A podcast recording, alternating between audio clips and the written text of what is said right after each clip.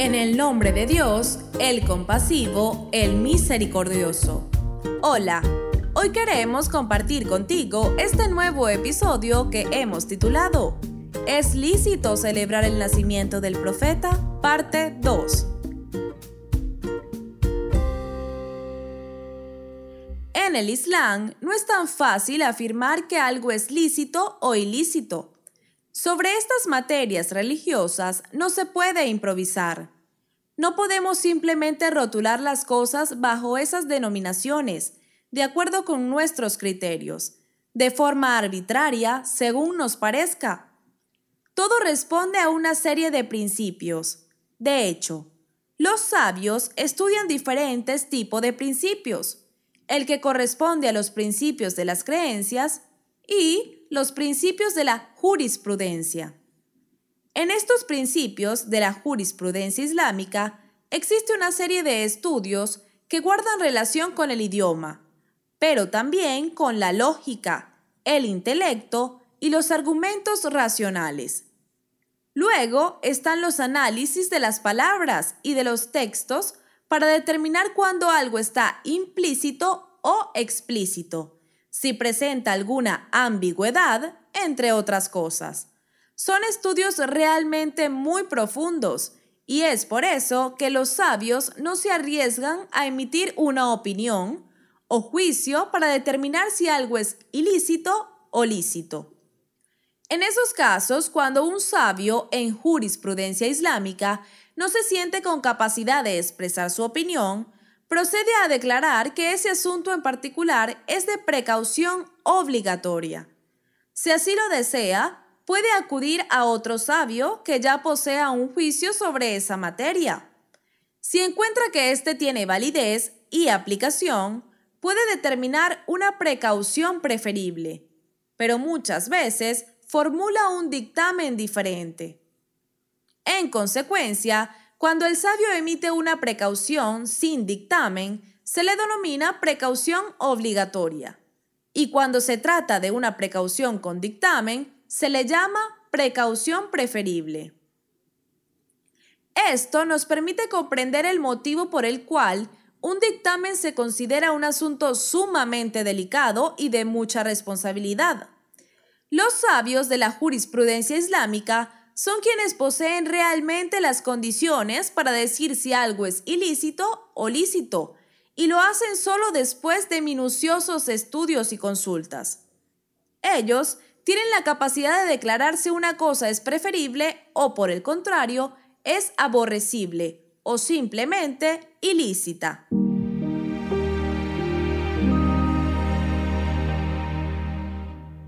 Lamentablemente, algunos irrespetan la jurisprudencia islámica y se atribuyen el derecho de decretar si algo está permitido o no. Por ejemplo, las corrientes extremistas hoy en día dicen que no es lícito celebrar el cumpleaños del profeta del Islam. La paz y las bendiciones sean con él y su familia. Que Dios los perdone. Realmente son personas que incluso han querido destruir la tumba del profeta y mancillar su memoria. Es el caso de la secta Guababía o Guajabita, que el colonialismo británico sembró en medio del Islam, con el fin de causar daño y borrar el recuerdo del mensajero de Dios. Por otra parte, para decir que algo no está bien, que es algo ilícito o es lícito, hace falta el argumento y diferentes tipos de ellos. Algunos argumentos simplemente son racionales, y los utilizamos a diario para respaldar una idea, tal y como lo hemos estado haciendo aquí. También hay otros argumentos como cuando una persona tiene que demostrar que algo es ilícito, pero no puede hacerlo a priori. Dice el Sagrado Corán, nosotros no castigamos nunca hasta no enviar a un mensajero. Significa que no se puede castigar a alguien hasta que Dios no lo diga. No se puede aplicar un castigo a alguien solo por creer que ha hecho algo. Tiene que haber llegado el mensaje de alguna manera. Es una regla general. ¿Qué sucede si dudamos acerca de la inocencia de una persona? De si cometió o no cometió un crimen. Si no hemos podido demostrar o no tenemos la certeza de que es un asesino. ¿Lo castigamos solo por tener la duda? No, ante la duda lo liberamos y si es culpable, que después se las arregle con Dios en el día del juicio final. Pero aquí, el principio a seguir es la licitud. Se presume la inocencia cuando no sabemos si un hecho o una cosa es ilícito o si es lícito.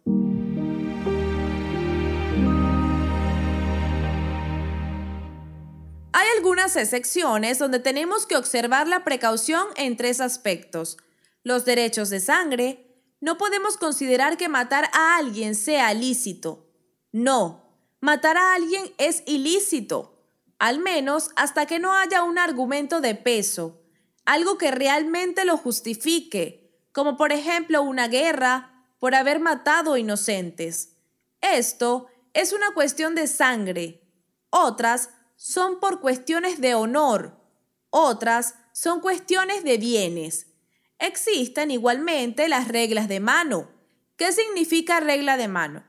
Si alguien ocupa una vivienda acusado de usurparla en medio de un conflicto de herencia entre familiares, lo mejor es que siga habitándola hasta que se determine lo más justo y adecuado. No podemos dejarlo en la calle solo por la duda sino que tenemos que estudiar bien los argumentos hasta que se vean las pruebas, se entrevisten los testigos y todo de lo que un juez pueda llegar a valerse. Con todo esto, se demuestra que la jurisprudencia debe ser muy precisa. No se puede recurrir a un débil argumento o afirmar a la ligera que algo es ilícito. En tal sentido, es irresponsable y vano Decir que celebrar el nacimiento del profeta es una práctica equivocada, bajo la premisa de que en su época él no lo hacía. De ser cierto, hay muchas cosas que no se hacían o no existían en los tiempos del profeta del Islam, y que estas sectas extremistas poseen o practican hoy día. Para ser coherentes con ellos mismos y apegarse a sus propios criterios, deberían considerar igualmente ilícito ver la televisión, utilizar teléfonos móviles, correos electrónicos e Internet, pero sobre todo usar las armas sofisticadas que le proveen los israelíes y los norteamericanos, ya que nada de esto existía en la época del mensajero de Dios, lo que se esconde detrás de semejante alegato, como ya hemos dicho, es borrar el recuerdo del profeta del Islam. Obviamente, nuestra época es muy distinta a la del profeta del Islam.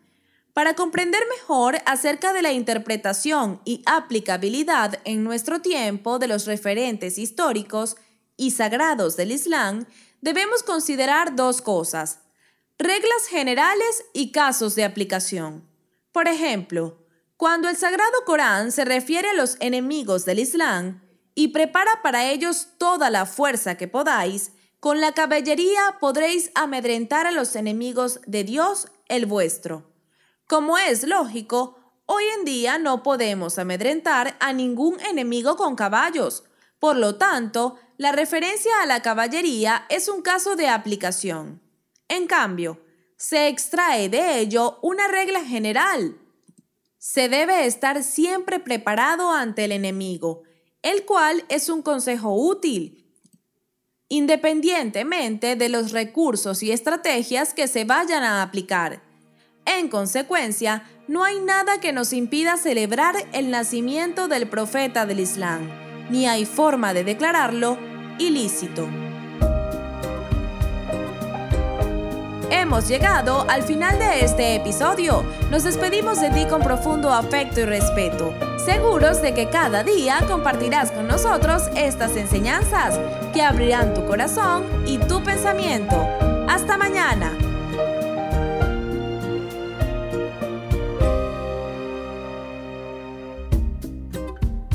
olvides suscribirte a Fátima TV. Es muy sencillo. Solo debes incluir nuestro número en los contactos de tu teléfono móvil. Más 54 938 1539 0737.